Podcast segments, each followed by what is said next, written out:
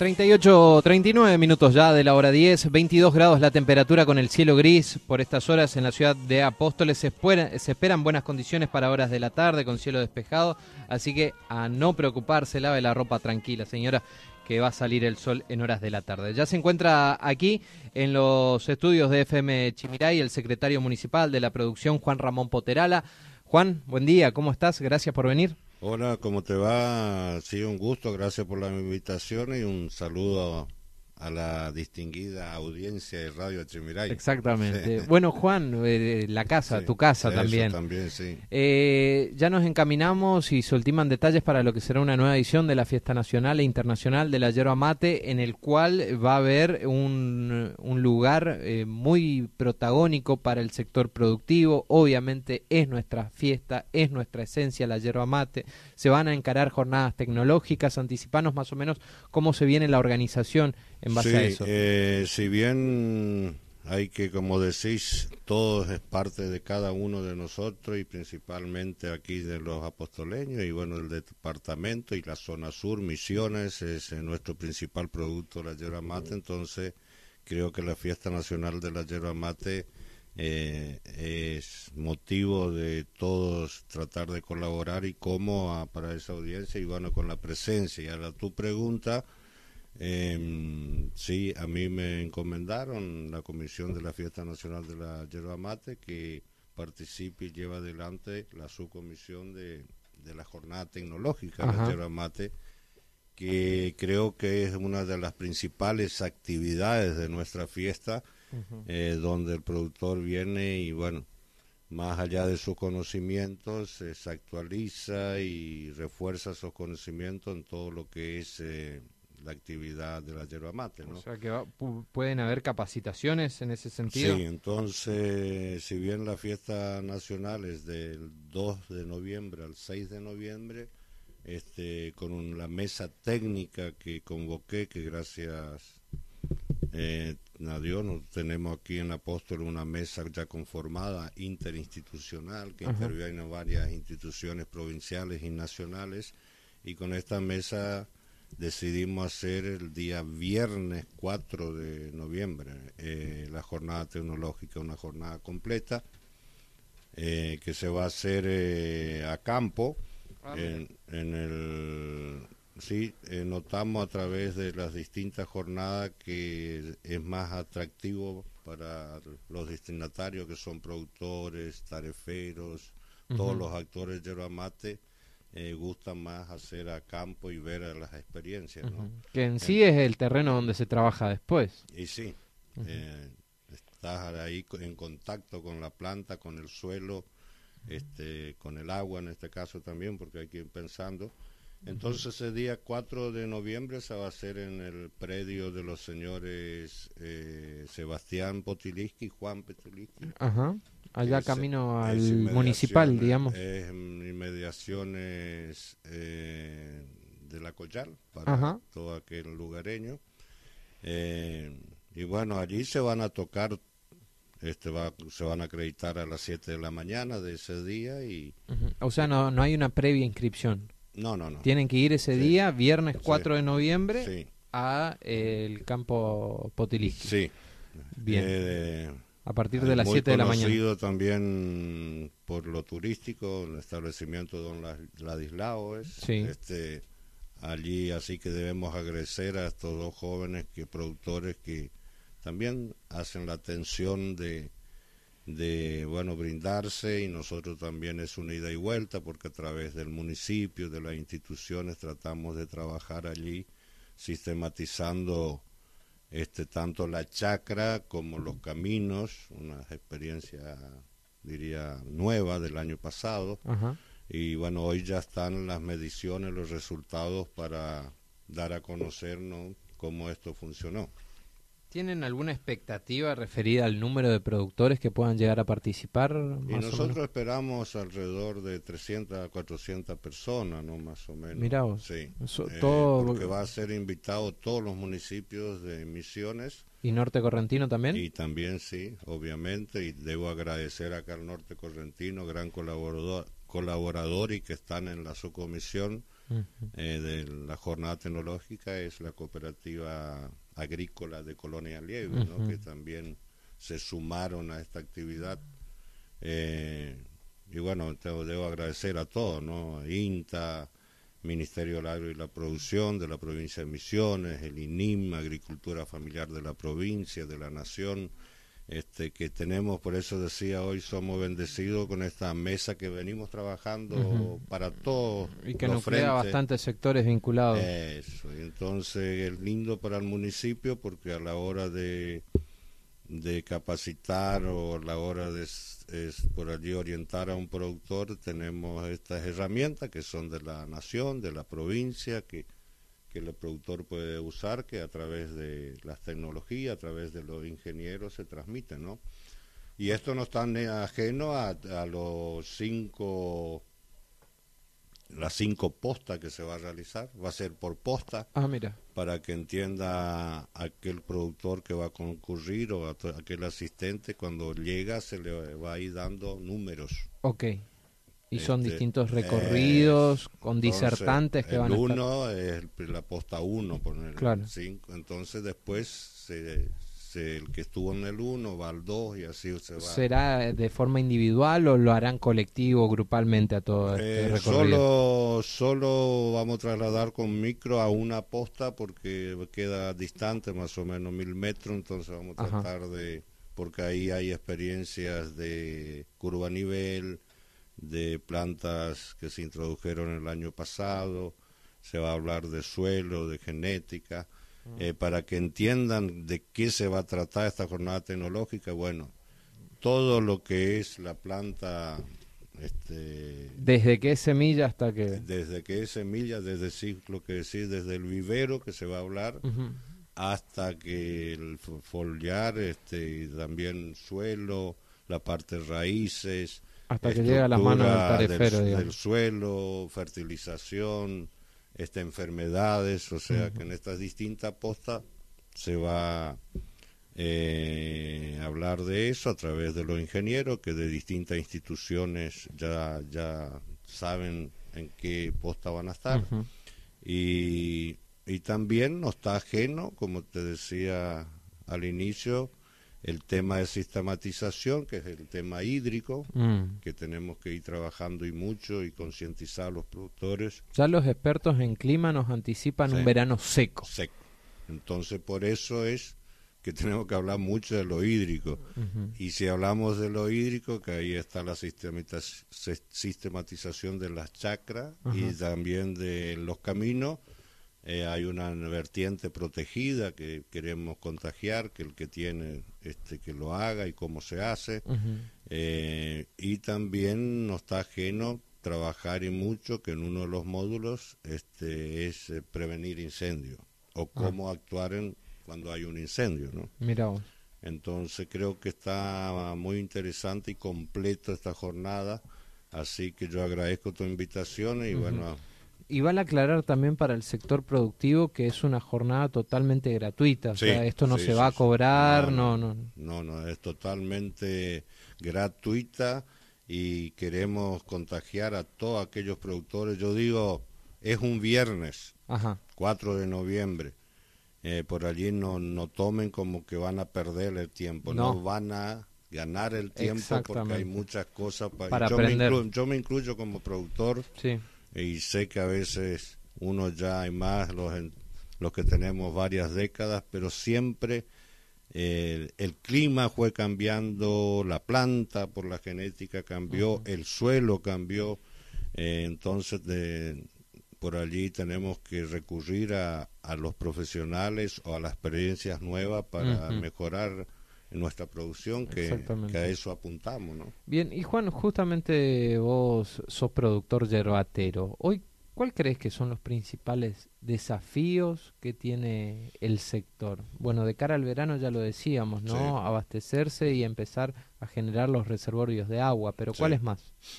Y no, eh, el desafío continuo que tenemos que hacer eh, es eh, a través de muchos años que trabajamos los suelos, bueno, cómo estructuramos nuevamente los suelos, qué, introducimos, si sacamos tantos kilos de, de hierba por hectárea, bueno, cuánto nosotros tenemos que trabajar para ir estructurando el suelo. Sabemos que por allí eh, lo más cómodo y lo más fácil es, son los abonos químicos. Está bien, sí, pero también para que esa planta aproveche más, tenemos que saber cómo preparar ese suelo, que de a poco podemos ir haciendo. Claro. Hay que tomar la metodología, bueno, tengo 10 hectáreas, bueno, por año voy a hacer una, media, pero ir estructurando nuevamente porque eso es la, lo que come la planta, ¿no? O sea, que por allí le ponemos químico, pero si no tenemos un análisis del suelo, así como cuando vamos al médico y nos pide un, un chequeo, también tenemos que hacer el chequeo de ese suelo. Por ahí dice, no, pero este, la parte foliar no me está dando respuesta, no está, está sumando kilos, yo le pongo tal cosa y no, no, no, no me da resultado.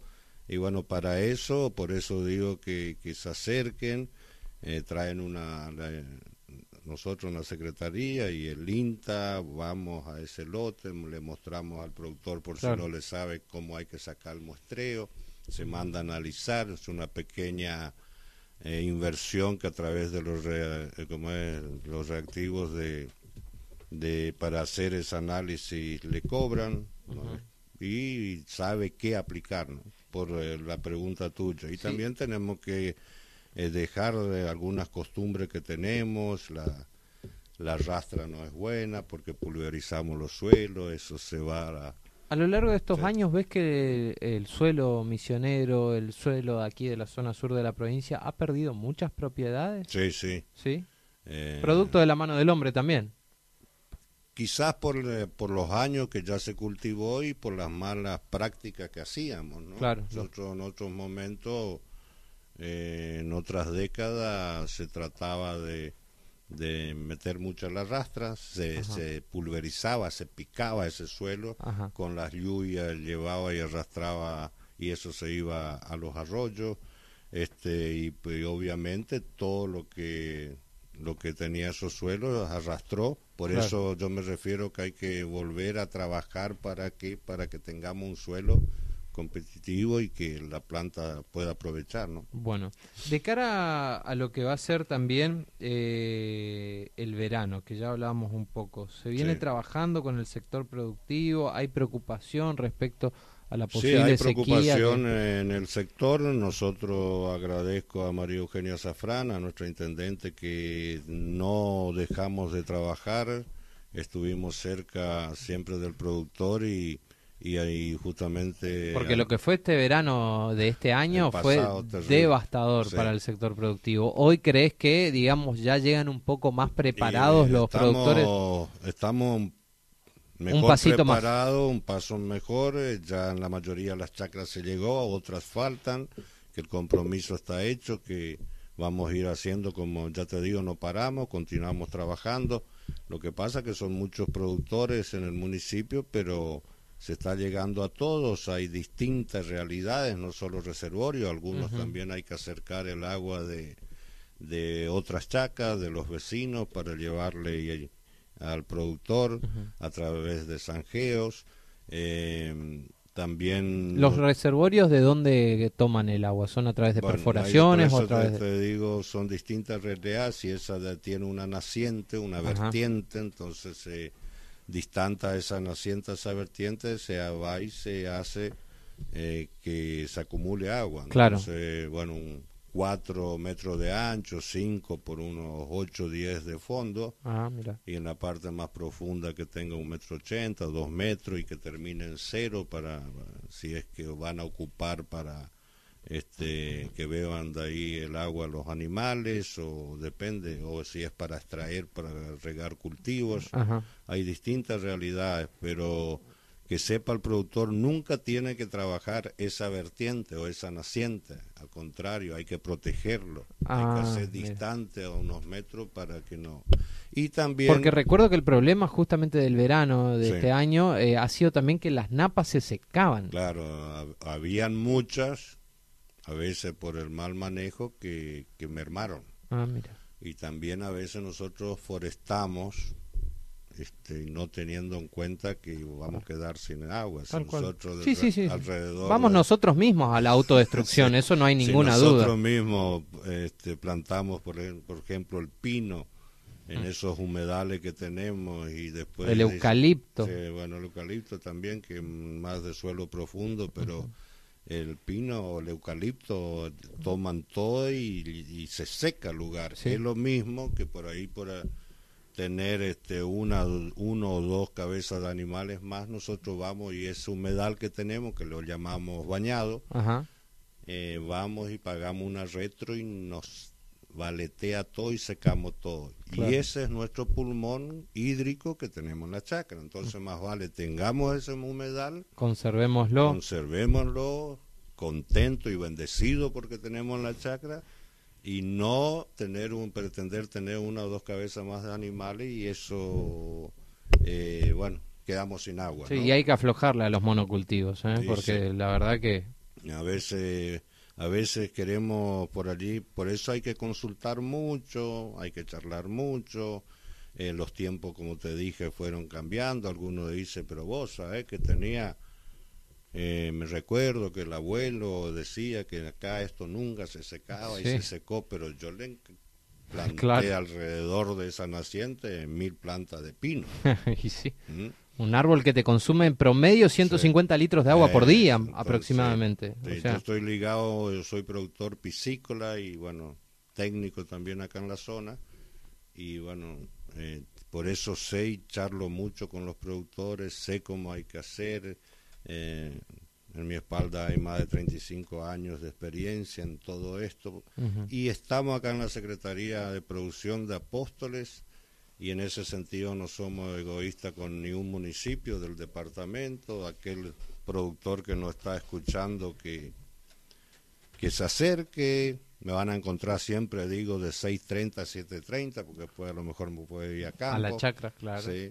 Eh, entonces, que se acerquen, que charl- charlemos y si por ahí no puedo darle una orientación, como dije, gracias, gratamente trabajamos con distintas instituciones y ellos, los profesionales enseguida estamos ahí, le, le solucionamos el problema, no solucionamos, pero lo orientamos al productor. Me, refiero más también a, eh, me gusta trabajar mucho con la- los adolescentes de las chacras, con, o las personas jóvenes o de mediana edad. ¿Vienen con otra co- conciencia? Sí, Sí. sí, eh, toman estas herramientas, ¿no? O sea, que, que van cambiando, se interesan. Nosotros tra- tratamos de a través de las instituciones este, oriental y bien, por allí también eh, me incluyo yo, los que tenemos una edad ya, este, tenemos que dejarle que los chicos también sean protagonistas. Abrir paso a las nuevas generaciones. No después que dice, vos vas a hacer cuando cuando yo parta, Claro. no, eso está mal. Sí, Este, hay que ir cambiando y, y, y dejarle a ellos ser actores, ¿no? exacto. Porque en la agricultura familiar se da que, que siempre alguien de la familia queda en esa unidad productiva, ¿no? Claro. Entonces a veces dice, che, papá, ¿qué te parece si hacemos así? O abuelo, no, no, no. Este, cuando yo no esté, vos hace como... Claro. Y eso está mal Típico porque... concepto. eh, Ah, sí, por eso te dije, para no ofender a nadie, me incluyo también. este, tenemos que cambiar esa, ese chip. ese chip, exactamente. Tratar de dejar también que participen, que vayan cambiando. Veo que la mayoría... Y hasta que se vayan tropezando también, Sí. porque es parte del aprendizaje, Sí. Ramón. Eh, recuerdo una vez, quizás me está escuchando mi querido padre que tiene 90 años. Eh, le mandamos un cariño Sí. grande. ¿Cómo se llama? Sí, Mariano. Mariano, Mariano Un Potelaro. saludo viejo. Este, y bueno, él nos orientó en todo, ¿no? En su momento. Pero una vez con un hermano quisimos hacer una experiencia, con José, mi hermano, y este, y él me dijo, mire mi hijo, que esto así, y recuerdo muy bien que eran en la mesa, en un almuerzo, y mi hermano le dice, papá, sí estamos equivocados, pero dejarnos un poquito hacer nosotros Claro. laboratorio", ¿viste? Claro, Y es cierto, ¿viste? y, y él después salió que tenía razón. claro. hicimos. Sí, sí, sí. Pero te quiero decir que a veces también otras cosas uno le, las acierta y, cambia, ¿no? Tal cual. Así es. Exacto. Bueno, eh, jornada más que interesante entonces lo que se prepara para una nueva edición de la fiesta de la yerba mate que se va a llevar del 2 al 6 de noviembre y esta jornada tecnológica que será abocada principalmente el 4 de noviembre. pero a la vez también en lo que es el predio de la yerba mate va a haber expositores, va a haber stands. Sí, eh, obviamente, están van a haber muchos ligados a... ¿Se van a exhibir máquinas? Eh... Sí, sí, eso está el señor eh, eh, Claudio Cromeda, a cargo de todo lo que es exposición y justamente sé que la, la, comisión trata de que justamente hayan maquinarias, lo que se ocupa en la zona, ¿no? Eh, fueron invitados y hay muchos que, lo van, que van a estar. Eh, y bueno, yo lo que le pido a los productores, un gusto, le invito, a muchos lo hago personalmente, pero no se puede llegar en todos lugares. Bueno, que le invito que el que me está escuchando que vaya, que vaya el día 4 a las 7 de la acreditación y digo que va No hay cupos limitados ni nada. No, no, Ahí le vamos a esperar, hay un refrigerio por la mañana, así que no se preocupe y vamos a tratar de servir algo para el almuerzo también. Recordemos dónde se va a realizar. Sí, en la chacra de, de los señores eh, Sebastián Potiliski y Juan Potiliski. Ahí vamos a estar. Eh, que es inmediaciones de la Collal para que se entienda, ¿no? Buenísimo. Poteralas, le agradecemos por su tiempo y su visita aquí a su casa también. Muy bien. Eh, muchas gracias por la invitación y bueno, cuando... Los esperamos a los productores. Le esperamos a los productores, un saludo a cada uno de ellos y defendamos nuestra fiesta nacional de la yerba mate con la presencia, tanto en la Expo como en estas jornadas y todo lo que hay. Muchas gracias. Ojalá sea así. Lo escuchábamos entonces a Juan Ramón Poterala, secretario municipal de la producción en Apóstoles. LRH 723, Chimiray FM, tu compañía de cada día.